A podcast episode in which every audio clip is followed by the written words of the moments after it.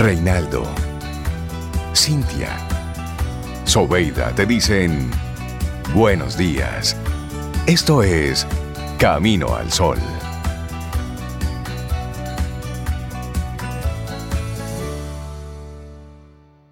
Disfrutemos un delicioso café escuchando Camino al Sol. Acepta lo que la vida te ofrece e intenta beber de cada taza. Todos los vinos deben ser probados, algunos solo deben ser sorbidos, pero con otros, bebe toda la botella. Una frase de Paulo Coelho. Algunos rostros con toda la botella. Porque esa frase me hizo pensar en una de nuestras panelistas de hoy. Mira, seguimos nuestro programa Camino al Sol muy contentos porque estamos recibiendo en la que es su casa a Rosario Arostegui, a María Eugenia Ríos Lamas y a María José Rincón, tres colaboradoras de lujo que nosotros tenemos en nuestro programa. Y tenerlas en un solo programa para tener una conversación sobre la educación, las perspectivas, los retos. Bueno, pues creo que es para nosotros durante estos dos bloques tener y poder eh, plantear lo que pueden ser soluciones a esto que estamos viendo como lo que es un gran reto. Buenos días, Rosario. Buenos días, María Eugenia. Buenos días, María José. Bienvenidas a su casa, a Camino al Sol. buenos días. Gracias. Bienvenidas. Qué privilegio, qué privilegio tenerlas. Tenerlas juntas, además, Cintia. Tenerlas juntas, además. Qué honor, de verdad. Gracias. Y con este tema que las apasiona a las tres, o a todos aquí, yo creo, en cabina, la educación, pero hablemos del reto del reto que ha supuesto eh, los cambios que hemos tenido que implementar, no planeados en muchos casos, a propósito del COVID-19. Y eso es lo importante en este caso, no fueron planeados, tuvimos que resolver en el camino. Sobe, nos tiraron. Pero algunos están saliendo con muy buena nota del proceso y otros están aprendiendo y viendo que hay que poner cosas al día. Así que comencemos con, bueno, con cualquiera de las tres, con esas preguntitas que ya tenemos algunos de nuestros Caminos Sol oyentes, otros son nuestras, temas en general. Por ejemplo, ustedes tres como educadoras, profesoras, profesionales en el área de la educación, la academia, ¿Con qué retos se han encontrado hacia estas nuevas formas de aprender? Porque son estudiantes a veces, son docentes casi siempre. Bueno, mm, buenos días. Quiero ser en este momento dar el primer paso.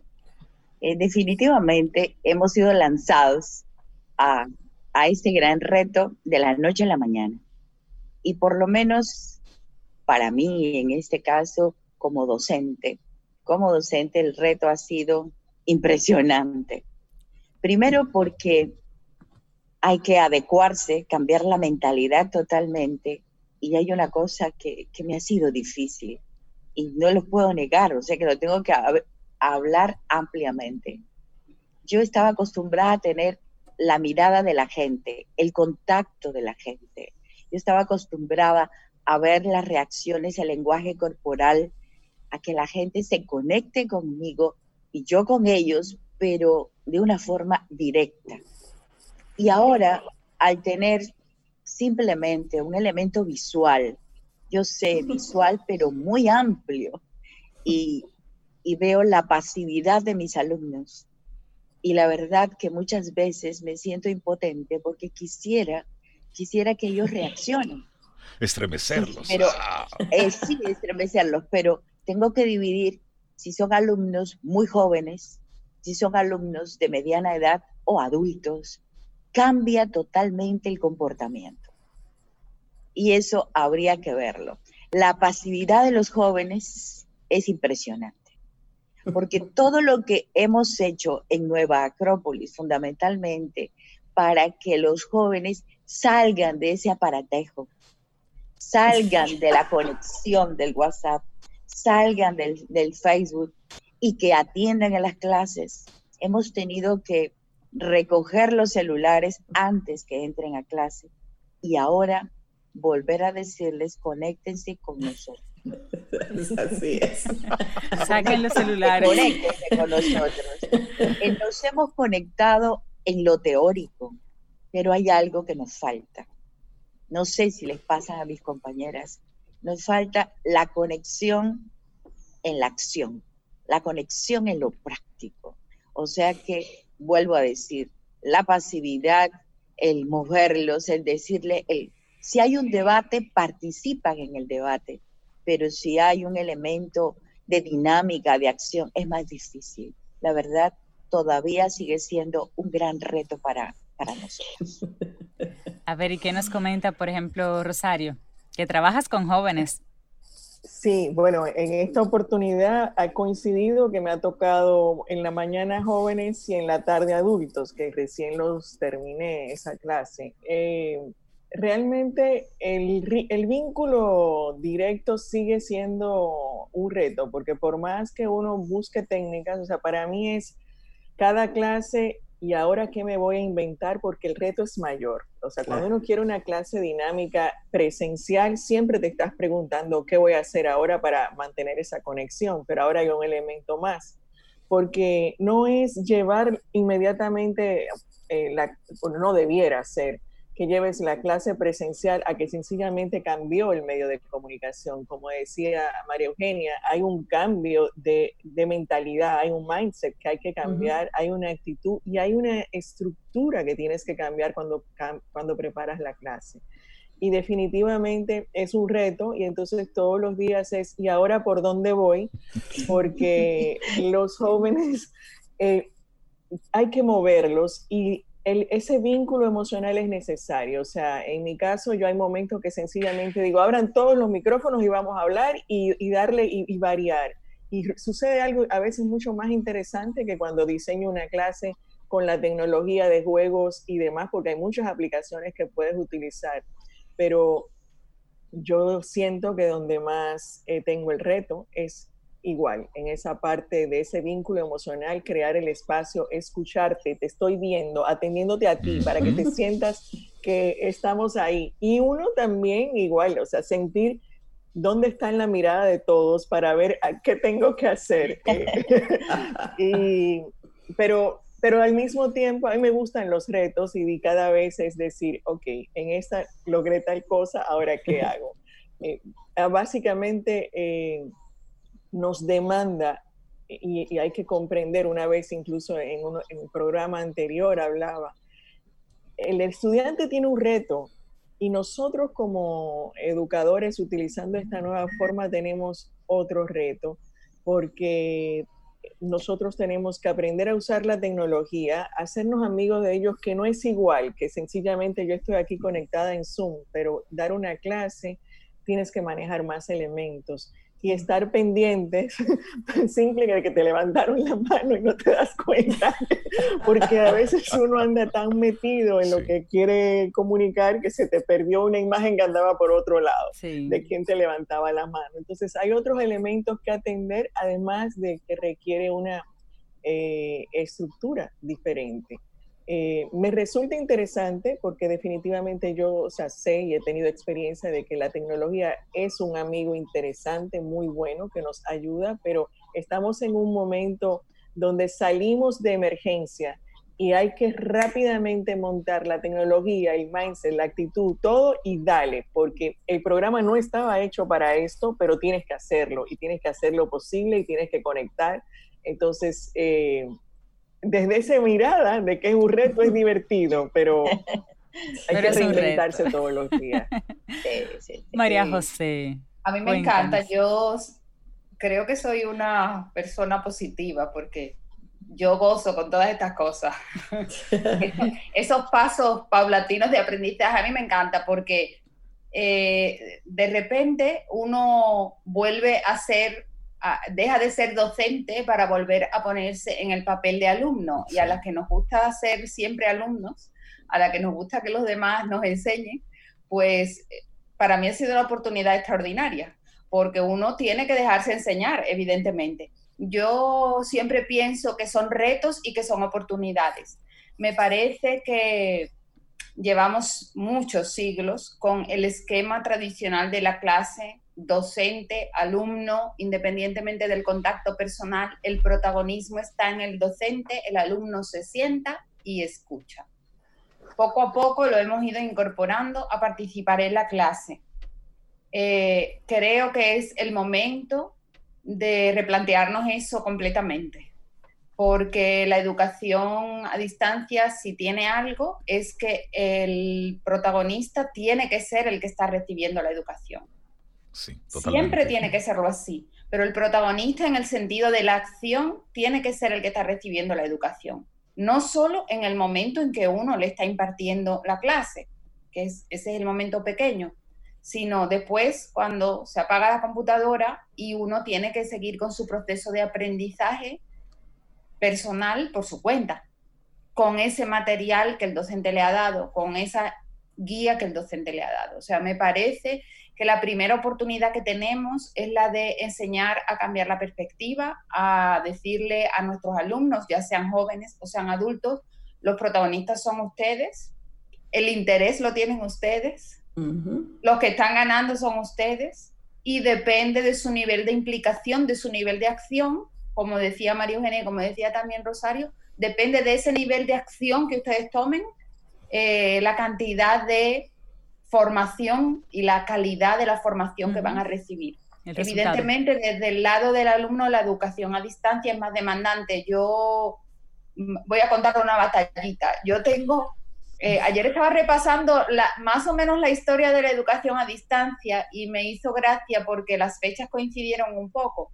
Y, por ejemplo, en España yo recuerdo que mi papá, que es maestro, porque aunque está jubilado, es maestro, eh, antes de nacer yo, en el año 62, él fue profesor de una cosa que en España se llamaba el bachillerato radiofónico. Ah, y era para las personas que trabajaban, pues daban clase por radio, ¿verdad? Él fue profesor en el bachillerato radiofónico.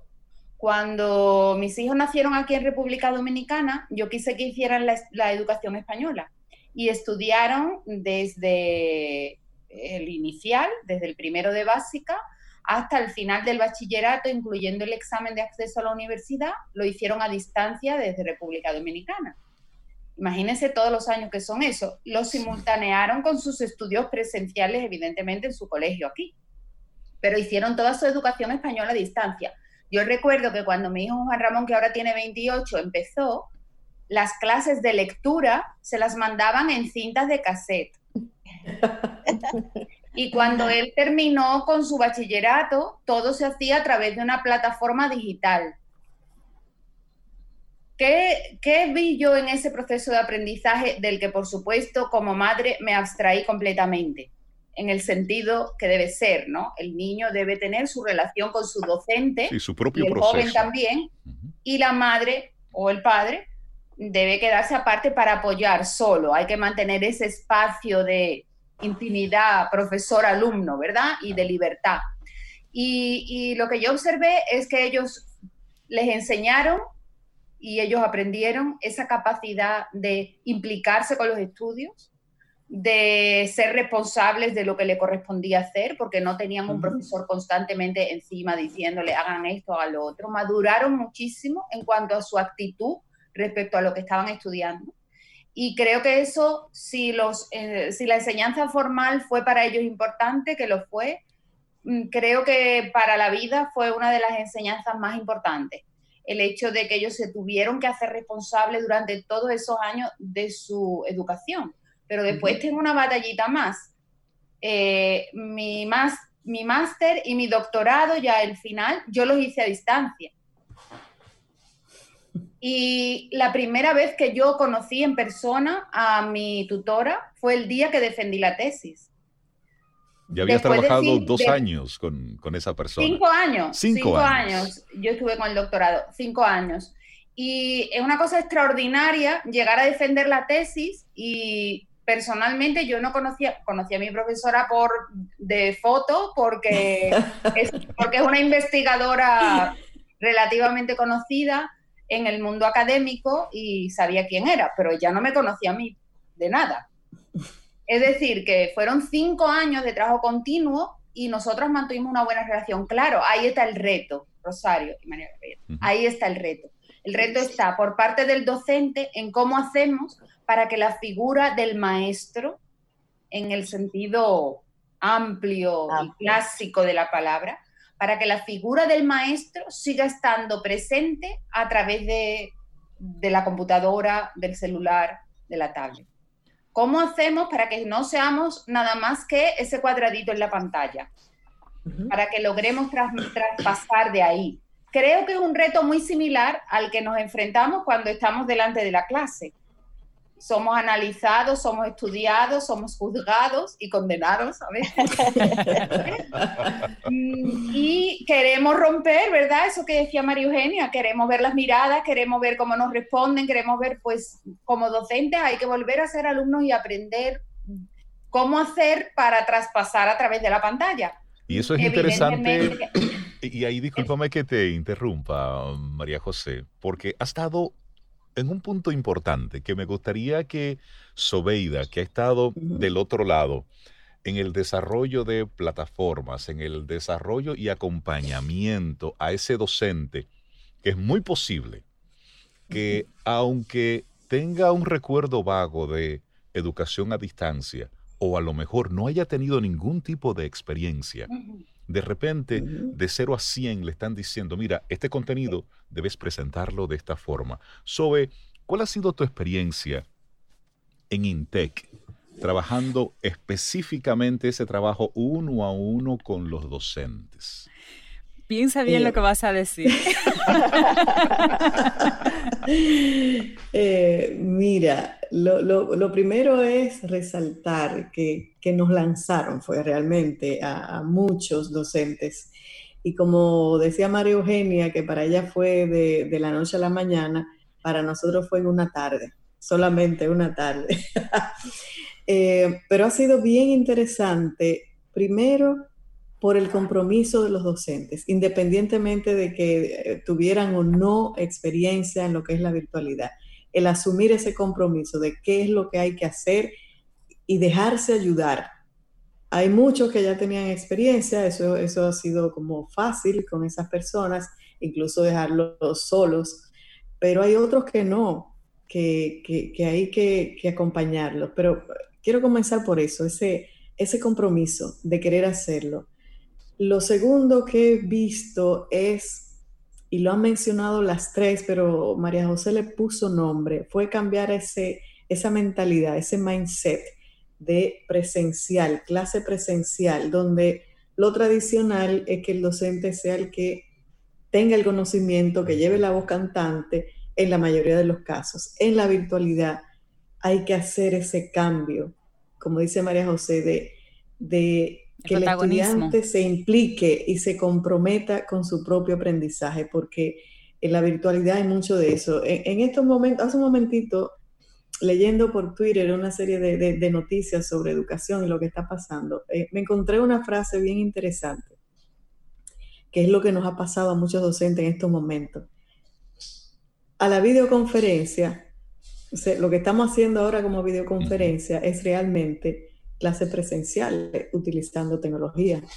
Porque ese cambio de mentalidad no se ha dado. Entonces, estoy usando un medio diferente, pero las, estrategias y todos los elementos de la presencialidad son lo que siguen presentes ahí. Entonces yo pienso que ese es el, gran desafío. Y bueno, en Intec te digo, ese compromiso de los docentes, ese compromiso de, de hacer las cosas y hacerlas dentro de las situaciones que estamos viviendo todas las universidades, hacerla lo mejor posible. Y hay otro elemento que luego hablaremos seguro, que es el papel del estudiante, que también es otro tema.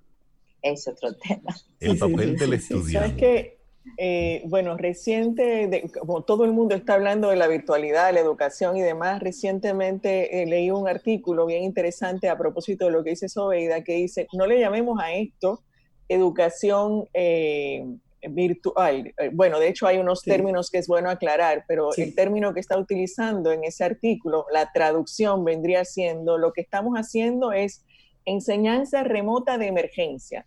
Y pone muy...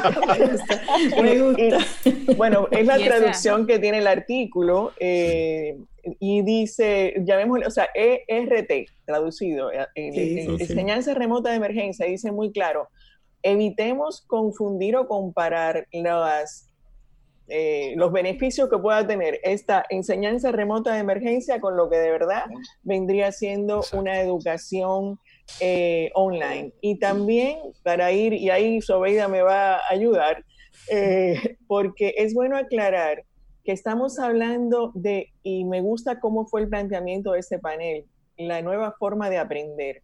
Eh, dentro de lo que es la virtualidad, efectivamente, una cosa es llevar sencillamente mi clase presencial por un canal de comunicación diferente. Exacto. Exacto que es lo que la mayoría estamos haciendo, por eso la enseñanza remota de emergencia.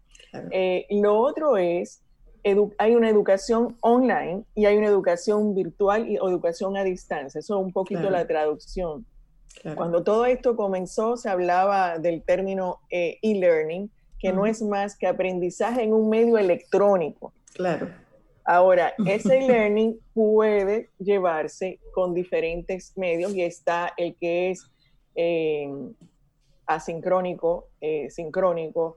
Eh, entonces, hay diferentes medios que hoy día se está haciendo una combinación y entonces técnicamente le llaman el blending, que es una, el presencial con la eh, tecnología. Pero definitivamente, esto un poquito porque sería bueno saber qué estamos haciendo al final de cuentas. Me encantó lo de enseñanza remota de emergencia porque lo que estamos haciendo es salir adelante. Sí, yo pienso que sí, que hay, que hay, mucho de eso. Incluso hay otro término que se está utilizando que es eh, educación a distancia con apoyo a las tecnologías, que es lo, o sea, es lo mismo prácticamente con la palabra emergencia. Pero como tú dices, como tú dices, Rosario, tomarlo como educación bajo la modalidad virtual, no todavía no, en este momento no, no estamos a ese nivel. Estamos en, el proceso, en el camino Exacto.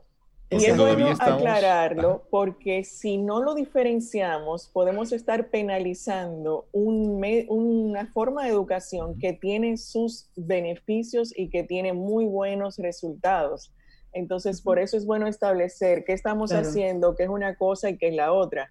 Y, de eso pues tenemos eh, casos de éxitos que contar, de una educación bien manejada, pero que tiene toda una preparación diferente. O sea, en una tarde, cambiar tu mindset, hacer la estructura, preparar la clase y hacerlo como, como dicen, como Dios manda, no, no. El, el, el, el RET sí, para educación virtual no. Sí, entonces solo para dejar esa parte clara, para que no penalicemos ni... Un programa o algo. No, no, no, claro, claro, Mal. Yo, creo que hemos empezado en el proceso educativo, en vez de empezar desde la teoría a la práctica, hemos empezado de la práctica a la teoría. Muchas veces sin habernos leído ni siquiera el índice. ¿Qué lo que pasa? muchos docentes ni siquiera se, habían leído el índice del libro, cuando ya nos hemos puesto a hacer los ejercicios de resolución que vienen en el último capítulo. ¿Qué quiere decir eso? Que cada uno ha sacado de donde tenía y el docente, que es buen docente, pues ha resuelto como ha podido y en esta situación de emergencia ha salido para adelante, que es lo que se pedía. Claro. ¿Qué es lo que yo veo importante? Lo que yo veo importante, yo soy una gran eh, apasionada de la educación a distancia porque sé que funciona, les conté, tengo mi experiencia personal, pero además cuando yo hace muchos años, como yo simultaneo varias actividades, mis actividades de enseñanza o de divulgación las hago casi siempre de manera virtual aunque virtual originalmente, si nos vamos a poner con las palabras, mm, no era una cosa que se podría aplicar a esto, ¿verdad? Porque virtual era un poco como que no tenía existencia real, que solo tenía existencia aparente. ya le hemos cambiado el significado, es, es otra cosa, ¿verdad? Pero bueno, vamos a no decir virtual, pero vamos a decir a distancia. Bien, a distancia, como decía eh, Rosario, puede ser que estemos simultáneamente como estamos ahora, que no estamos a distancia nada, estamos cerquísima. Esto es una clase presencial. ¿Dónde, ¿De dónde parte la distancia aquí? Pues probablemente de eh, nuestros fallos o nuestras carencias en la formación en tecnología, que eso es muy importante y no lo hemos tratado y es un punto importante. Es decir, no le puedes pedir a un docente que no sabe escribir con tiza en la pizarra y borrar con el borrador, que lo haga en una clase con naturalidad, con con fluidez, es decir, que no le interrumpa su proceso educativo. Pues eso mismo nos está pasando. No sabemos usar ni la tiza ni el pizarrón y al mismo tiempo tenemos que dar una clase extraordinaria, capturar la atención de nuestros alumnos, que aprendan, que no se nos escapen, que no se nos disparen.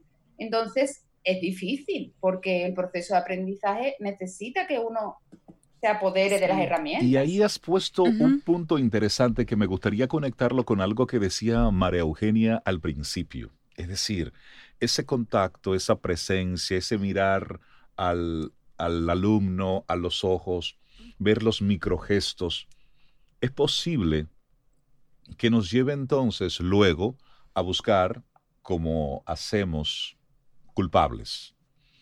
El chico no está aprendiendo porque es muy distraído, porque los millennials ya, esos son los viejos. Ahora, los Z son, y comenzamos entonces a, a cargarle el dado a quien realmente no lo tiene, a quien es una víctima de este proceso. María Eugenia, en ese proceso tú que trabajas eh, filosofía, que también das ese coaching uno a uno, que lo tuyo es muy, es muy humanista, es muy, es mucha teoría. ¿Cómo, ¿Cómo lo ves? ¿Cuáles son esos retos que, que ves por delante? A ver, siempre es un reto para nosotros enseñar filosofía. ya, de, de antemano, eh, el aprendizaje, la educación de la filosofía, enseñar a pensar, enseñar a, a discernir, a tomar decisiones, ahora son elementos prácticos. La gente cree que enseñar filosofía es marco teórico. No, no, no, es práctico. Quiero aclararles, es práctico y es importante eh, ir al, a la verdadera educación, vamos a decir. Cuando yo voy al significado de educación, educación es despertar en el, en el joven, en el adulto, en la persona, el despertar el despertar de un estado de conciencia, el despertar el deseo de aprender, el despertar. Siempre hay un despertar y el protagonista efectivamente es el alumno. Eso es importante. Ahora, eh, ponerlos a pensar mm, y sacar de ellos grandes ideas, pequeñas ideas, yo no sé, a veces ideas locas, totalmente locas, pero eso es bueno, eso es súper bueno, la verdad, yo tengo 38 años dando docencia, pero lo mío no necesariamente ha sido en universidad, ha sido mucho tiempo en universidad, pero esto es una docencia, eh, como llamamos, educación informal. La gente que quiere entrar a este tipo de educación filosófica es educación informal y por tal la persona entra con deseo de aprender. Exacto. Ya entra con un deseo grande de conocer. Que tú les expliques aquí un tema, bien, de simbología, ellos van a decir, pero estoy aprendiendo un nuevo idioma. Yo no sé inglés, ya sé inglés, ya sé inglés, francés, ya sé italiano, y más el idioma que es idioma de los símbolos. Entonces, ya tengo un público que realmente entra con ese deseo. Eso me ayuda en el reto. O sea, para mí eso... Claro. Porque ya hay una disposición, hay un deseo, hay una intención. Ya no, ya la persona, la persona se inscribió a eso. Entonces, el reto de ellos, mi reto, entra en una sinergia y es un reto juntos. Es una verdadera sinergia. Y la verdad que todos estos años han sido así. Y aún siendo virtual, pantalla grande, pantalla chica, eh, esto es maravilloso. O sea, la enseñanza, la docencia, el aprendizaje, que es de ambos, porque yo todos los días aprendo con ellos. Entonces, es espectacular, es maravilloso. perdona María Eugenia, entonces yo creo que ahí es que está el reto, es decir, si las tecnologías o nuestros métodos o nuestra cercanía, nuestra conexión entre docente-alumno eh, depende del interés con el que el que va a aprender se acerca, entonces el reto está en explicarles o en transmitirles de alguna manera, no sé cómo, habría que pensarlo porque seguro que hay formas, a esos alumnos que por el contrario no se apuntaron ellos, ¿verdad? Sino que los apuntaron, que se sienten obligados porque están ahí, porque eso es lo que toca y eso es lo que hay que hacer. ¿Cómo despertamos en ellos? Que de repente digan, ah, pero espérense, o sea, yo estoy aquí para algo más que porque me apuntaron. Eh, el reto está en despertar esa, esa chispa ahí. Sí, sí, sí. Bueno, el despertarlos, totalmente.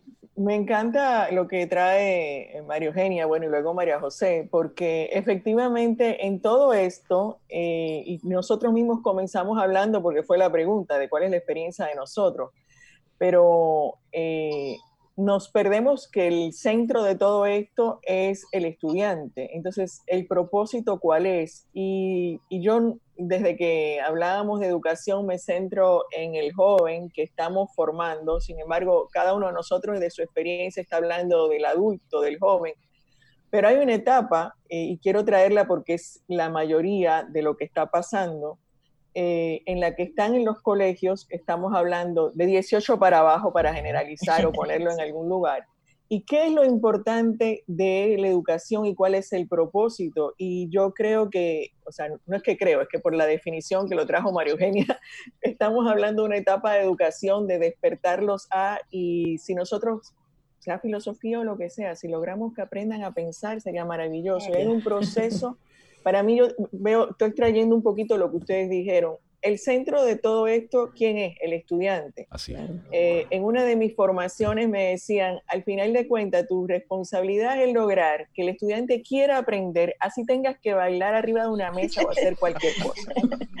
Entonces, ¿cómo le despierto el interés para que él quiera aprender y se genere el cambio que se necesita? Entonces, no perder de vista que no importa lo que yo haga, el protagonista no soy yo, sino que es el estudiante y que hay un objetivo de educación que está por encima, cuando estoy hablando de esa etapa, está por encima del contenido académico. Sí. Sí, totalmente, totalmente. Por encima, por encima. Sí, y a mí me ha resultado interesante porque eh, con estos movimientos y la inquietud he estado también aprovechando yo como estudiante algunos paneles que se han desarrollado eh, virtual que lo he podido accesar y se ha estado cuestionando incluso la forma de evaluación en un contexto como este por toda la parte emocional a la que está siendo sometido y cómo incluso, y esto es ya quizá una combinación mía de decir, ¿Qué tal si eh, para hacerlo más interesante llevamos la parte del conocimiento práctico, porque hoy día se habla de, eh, de, la importancia de desarrollar las competencias como un pensamiento crítico, como un, entonces, ¿cómo no traer este contexto de vivencia, o sea, lo que estamos viviendo todos con toda esta pandemia, y buscar cómo conectar con un contenido para que sea más interesante y desarrollar algo eh, más aplicable, independientemente del contenido puramente académico. Y al final puede ser que tengamos esas competencias mucho más desarrolladas. Entonces, eh, no sé si estoy comunicando bien, pero es decir, no perdamos de vista cuál es el objetivo al final de cuentas de la educación y quién es el protagonista. Y a propósito. ustedes se van adelantando las preguntas, así no se vale. y es precisamente con la primera pregunta que vamos a iniciar nuestro segundo bloque. Esos grandes retos que tenemos ahí por delante es volver a poner la educación en el centro como lo importante, el contenido, no el continente. Estamos hablando con Rosario Arostegui, con María José Rincón, con María Eugenia Ríos Lamas. Hacemos ahora una pausa. Conectamos con música, con los patrocinadores, pero usted, amigo, amiga, camino al sol oyente, quédese con nosotros. Todavía nos queda mucho por debatir, por conversar en este tema tan interesante, la educación en este tiempo. ¿Cuáles son esos retos que nosotros tenemos por delante, las nuevas formas de aprender? Y muchísimas preguntas, así que ya volvemos. Bienvenidos. Escuchas Camino al Sol.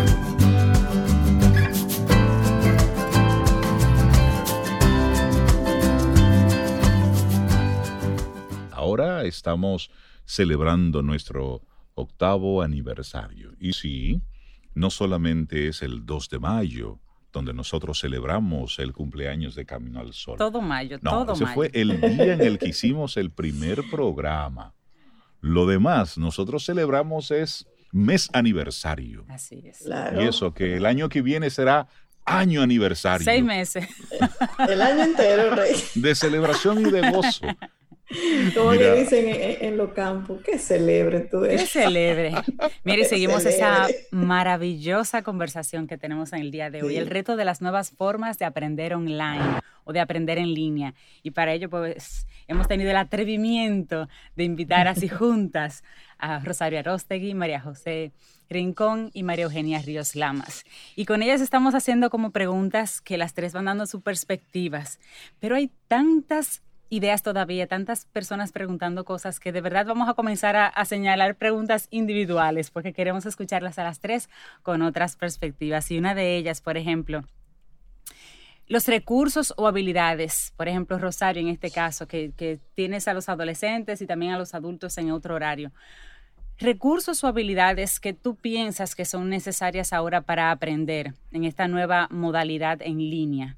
¿Qué tiene que aprender el, joven y qué tiene que aprender o qué recursos o habilidades tiene que desarrollar el adulto? Bueno, independientemente, eh, como tú dices, está el proceso de aprendizaje. El proceso de aprendizaje tiene que ver con captar la información, procesarla, interesarla e incorporarla. Entonces, el primer medio en este momento que tenemos es la tecnología como canal, o sea, que se requiere conocer el manejo de la tecnología, eh, un deseo de aprender que no es una habilidad, es una actitud que puede ser despertada por el, por el educador o por el medio, vamos a llamarle el, paquete con el que venga la información. Eh, también requiere mucha organización, disciplina y uno de los beneficios que, y autonomía. Uno de los beneficios que se habla de lo que es la educación online es que eh, te demanda a que para poder llevar la secuencia vas incorporando un pensamiento estructurado, porque necesitas seguir una secuencia, eh, necesitas asumir tú la responsabilidad, porque incluso en aquellos casos, modalidades en las cuales tienes un contacto con el profesor, es un contacto mínimo de guía, pero todo lo demás te queda a ti cómo lo vas, en qué momento lo lees, lo, o sea, lo trabajas. Entonces, eh, diría que se requiere una, parte de inteligencia emocional, para, porque la parte emocional es sumamente importante en el aprendizaje.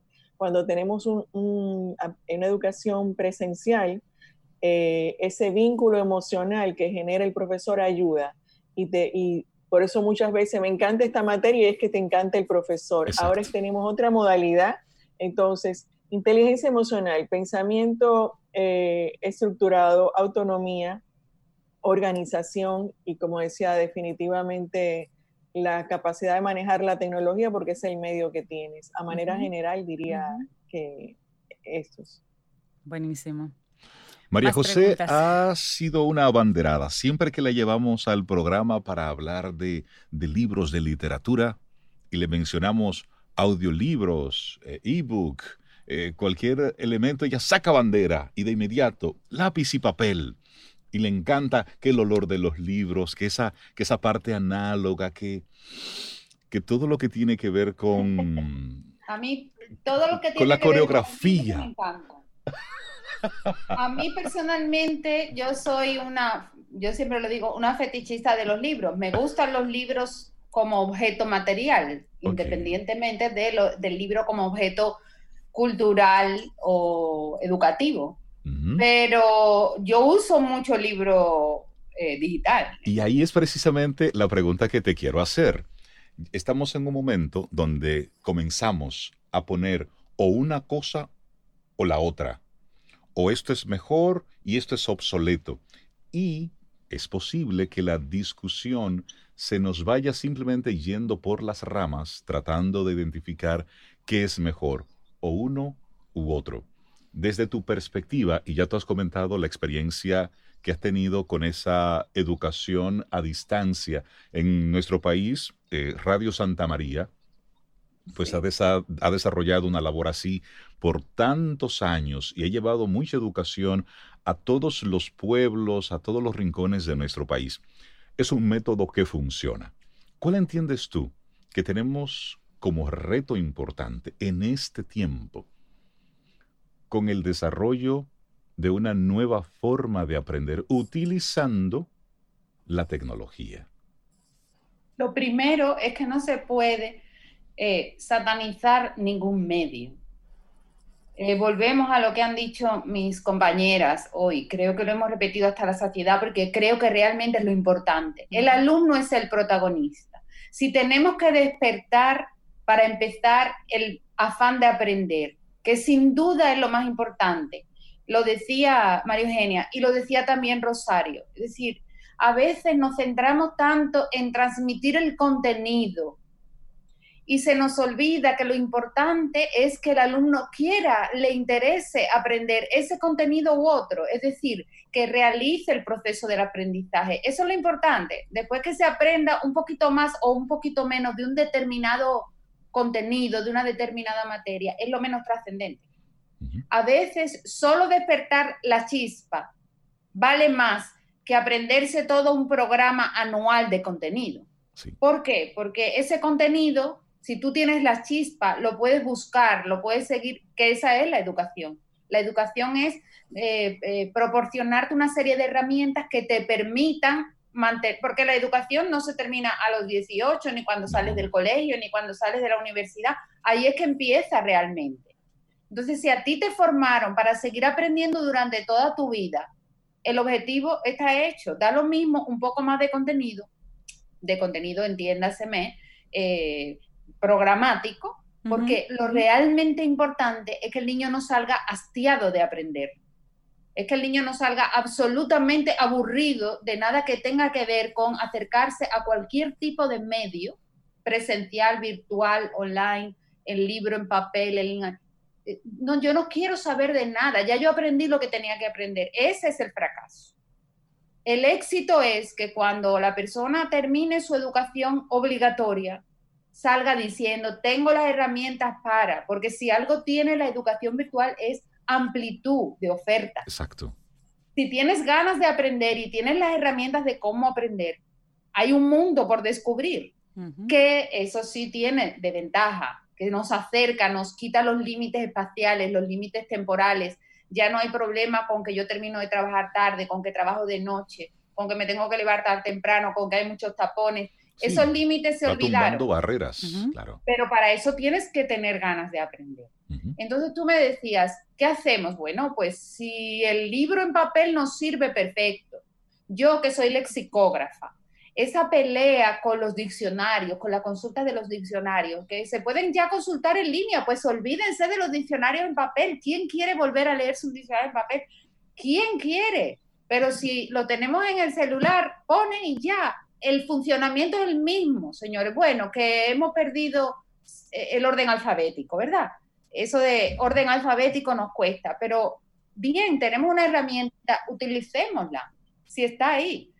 Hay otras cosas para las que sí es bueno el contacto con el libro, pero para mí lo importante no es el contenido, eh, perdón, el continente.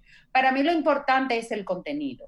Para mí lo importante no es el medio, es lo que se está transmitiendo a través de ese medio. Ese fondo. Ojo, si el medio lo que se convierte en, es en un elemento de disturbio, de, de, de, estorbo en el proceso educativo, entonces tenemos problemas. Pero ahí vamos a lo que nos decía Rosario. Hay que saber manejar la tecnología no solo a nivel básico, sino también a nivel docente sacarle partido para, para enamorar con la tecnología. Y ahí has dicho algo potente, aprender a aprender. María Eugenia, tú diste unas pinceladas, pero ¿cómo aprender a aprender cuando muchos fuimos sometidos a un proceso de, de aprendizaje por repetición? Y volver y volver sobre un mismo tipo de contenido. Mucho de ellos, o mucho de, de ese tipo de contenido que a lo mejor no nos interesaba conocer en ese momento, a lo mejor en otra etapa sí. Pero, ¿Cuál sería ese proceso para nosotros, docentes y también alumnos, entrarnos en ese proceso de aprender a aprender? A ver, para aprender y aprender. Sí, es interesante. ¿Por qué? En fin, todo es un aprendizaje, pero eh, la regla número uno, vamos a poner elementos o habilidades prácticas. Tengo que desarrollar atención, concentración. Primero, atención, concentración. Eso es una gran necesidad. Si hay mucha dispersión de cualquier tipo, ya sea vivencial, virtual, no sé, donde sea, dispersión no me permite centrarme en lo que estoy haciendo. Entonces el aprendizaje requiere de esa habilidad, de esa destreza de atención, concentración. Hoy se habla de cantidad de técnicas de atención, concentración, pero todavía no hemos llegado al fondo de un verdadero aprendizaje a través de esto. Bien, disciplina.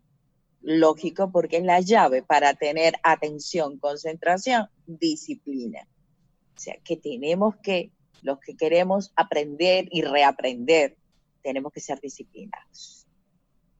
Y bien, la búsqueda de un pensamiento crítico. Podemos ir a todos los elementos que nos ofrece eh, la tecnología hoy en día, nos ofrece muchísimo, pero yo, la verdad, personalmente hago un cuadro comparativo muchas veces. ¿Quién es el escritor que expuso eso? ¿Quién es el escritor que expuso esto? Y a veces termino yendo, aprendiendo, bien, a los clásicos para poder hacer un cuadro comparativo. Si es un escritor moderno que me da su punto de vista, a ver qué año se ubica el escritor, qué aspectos han influenciado para que me dé ese punto de vista y luego me voy a un libro clásico que puede ser, no sé, está en la, en, la tablet o no, o voy al libro que también me gusta leerlo. No importa el medio, lo, importa lo que importa es la finalidad. La finalidad hay que tenerlo claro como docente, como estudiante, aprendiendo cuál es mi finalidad. Mi, mi finalidad es incorporar lo que he aprendido en mi vida. Porque si todo lo que he aprendido no lo puedo incorporar en mi vida y esto que he aprendido no lo puedo aplicar, habría una brecha muy grande entre la teoría y la práctica en portal. Entonces, ¿para qué aprendemos? Pregunta grande. Utilidad de ese contenido. Sí, entonces sería recitar lo que ha aprendido. Pero no, ya no lo dijo fulano, no lo dijo Mengano. ¿Saben quién lo dice? Uno mismo, porque yo lo he aprendido, pero lo he aprendido porque lo he puesto en práctica. Si llevamos así al chico, al estudiante, al adulto, bueno, en fin, a todas las edades, y uno mismo, dice, caramba, realmente esto me ha servido de experiencia en la vida y no dejo de aprender hasta que muera. Se convierte en un hábito. en un hábito. ¿sabes que, Cada cosa es un hábito. Sí, y, en esa línea... No sé, lo he hecho. Y, en esa misma línea, María Eugenia, hay algo que me gustaría de nuevo meter un poco en la conversación.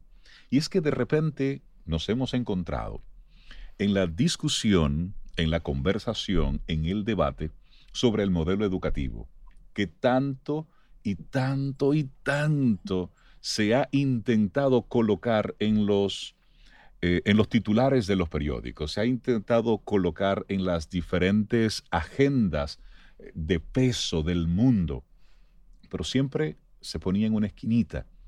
Un país, Finlandia, sacó cabeza con su modelo educativo. Muchos lo elogiaban, otros mm, no tanto, pero hay una realidad. Y es que el tema, la discusión sobre el modelo educativo mundial está sobre el tapete. Y sobre eso, Rosario, y ahí también Sobe, para que, están muy conectadas con la parte académica, universitaria y también los, los colegios. ¿Cómo se puede aprovechar esta época, este tiempo, para sacar del modelo educativo que estamos utilizando actualmente, realmente ponerlo a un lado y reinventarlo? Sería la pregunta. Bueno. bueno, eh, eh, ese es un tema amplio que tiene muchos aspectos a, abordar. Eh, definitivamente el modelo educativo con el que, que tenemos actualmente, o digamos antes de, porque está en cuestionamiento, diríamos así, tiene mucho que mejorar en su método y en su enfoque. cada vez más, y volvemos, ¿cuál es el centro? María Eugenia hizo una pregunta y María José otra. Yo había hecho también mi tarea en relación a esa pregunta que es el centro de esto, o sea, ¿para qué educar y para qué aprender? Y voy a traer así tres frases y una dice Peter Senge, aprender para lograr el dominio de la manera de mejorarse a sí mismo. No es filósofo, pero bueno. Proceso, aprender, proceso que implica cambio en el individuo por influencia de actos o experiencias educar, hacer que la persona desee hacer lo que tiene que hacer. Que es un poco lo que decía María José, que quiera aprender y que quiera. Entonces, en realidad, que cuando hablamos de contenidos, estamos enfocando en contenidos académicos, que sepa de los padres de la patria, que sepa de cuándo sucedió tal cosa en la historia, pero ¿qué hay de los valores y comportamientos que llevaron a que eso sucediera? Entonces, desarrollar ese pensamiento crítico son competencias y habilidades que se pueden desarrollar hablando de la pandemia o hablando de cuándo fue la independencia. Obviamente, eh, hay datos y hechos que están ahí hoy día en la gran biblioteca del Internet. Ya no es que no tengo el libro, es que tengo que tener el deseo de buscarlo. Yo creo que es mucho más importante volver a tomar el centro de cuál es el objetivo de la educación y cuál es eh, qué es lo que queremos formar en nuestros jóvenes, que tengan ese deseo de aprender y que tengan un pensamiento crítico. Y también volviendo a lo esencial, si nosotros tuviéramos un nivel de educación en el cual me ocupa y soy consciente de dónde estoy, incluso el manejo de la pandemia sería diferente. Y no tengo que saber dónde está necesariamente el padre, el río, los aspectos que son datos. Entonces, son importantes, yo no le estoy quitando importancia, pero lo que nosotros necesitamos para ser un mejor país, y voy a quedarme aquí como país y comunidad, es que tengamos seres pensantes. Entonces, para eso tenemos que cambiar el pensum y eh, el contenido y enfocarnos en las competencias y que el contenido sea un medio más para desarrollar esas competencias. Entonces, eh, yo creo que sí es un momento de, ver qué es lo esencial aquí. En las discusiones que yo he estado como observadora eh, en, unos paneles de América Latina y educación, incluso se ha cuestionado qué es lo que vamos a evaluar en un momento como este.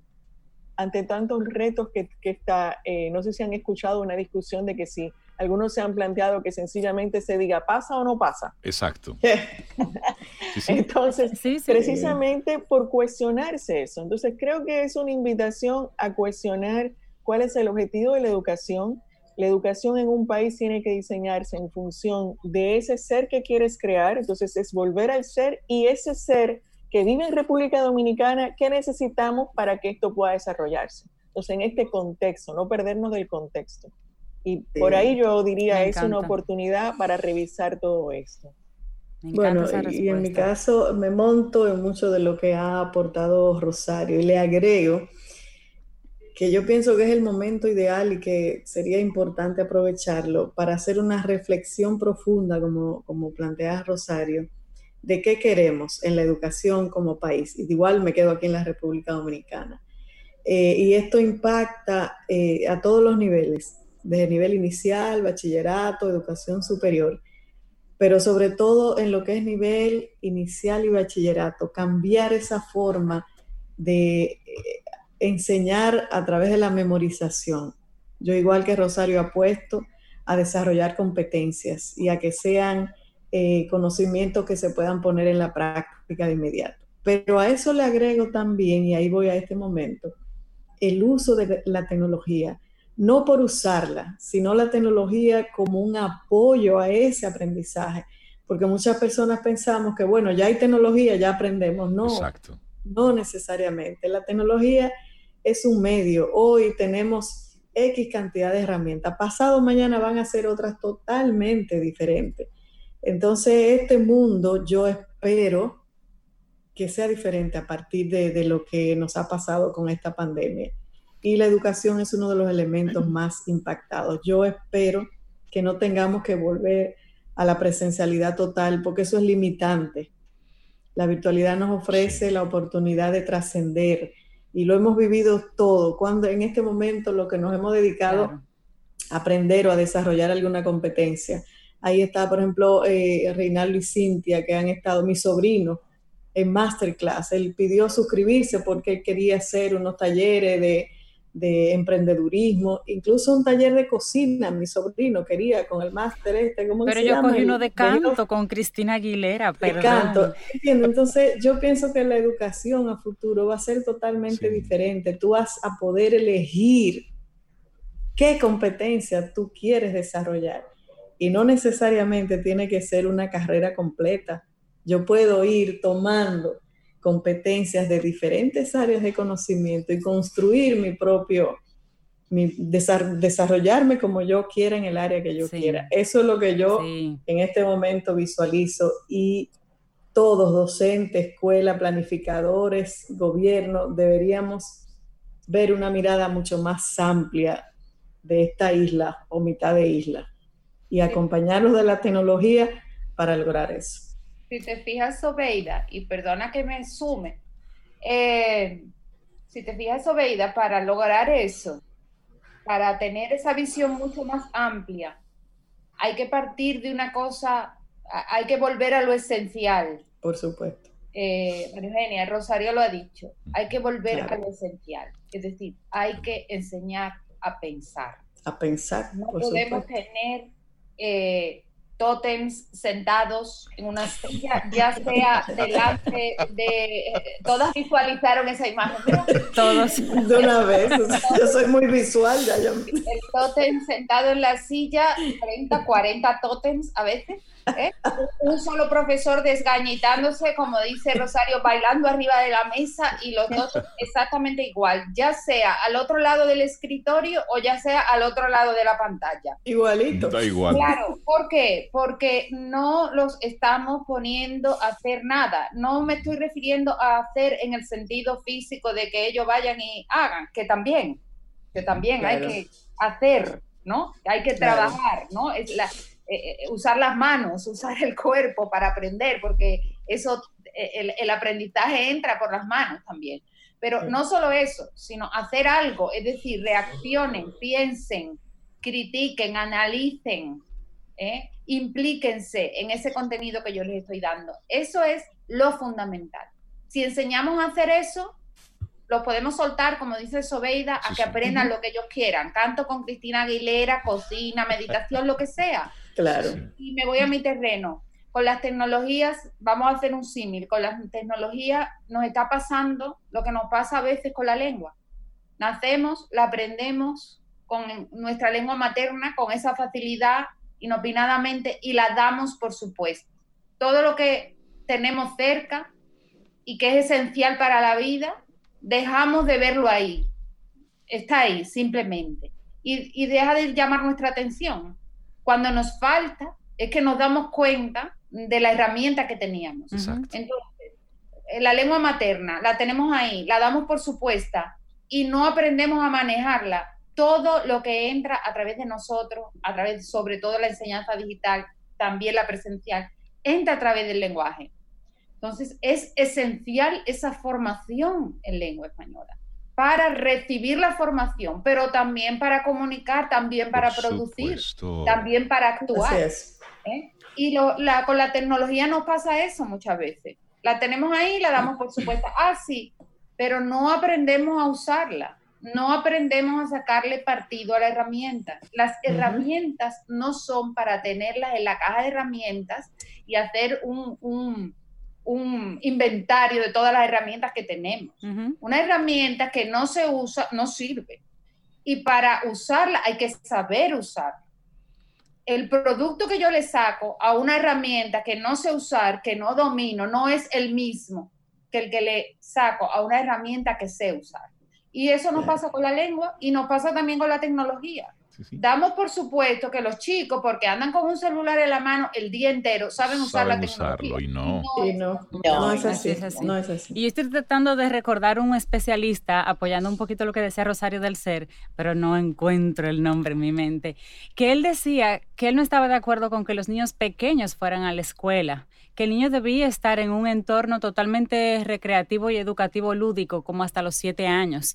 Y ahí aprendía a hacerse preguntas, aprendía a cultivar la curiosidad, aprendía a socializar, una serie de elementos que cuando van a la escuela los ayudan a aprender porque ya tienen en sí instaurado ese programa de la curiosidad, de la investigación, de las preguntas, de explorar el mundo, de atreverse solo a buscar respuestas. Y él decía, déjenlos en casa, déjenlos explorar, déjenlos ser, porque ese ser luego va a ser un estudiante, pero, pero esa base, ese ser humano, es el que va a servir de base para que sea un buen estudiante, para que sea un buen profesional, para que sea un buen ciudadano.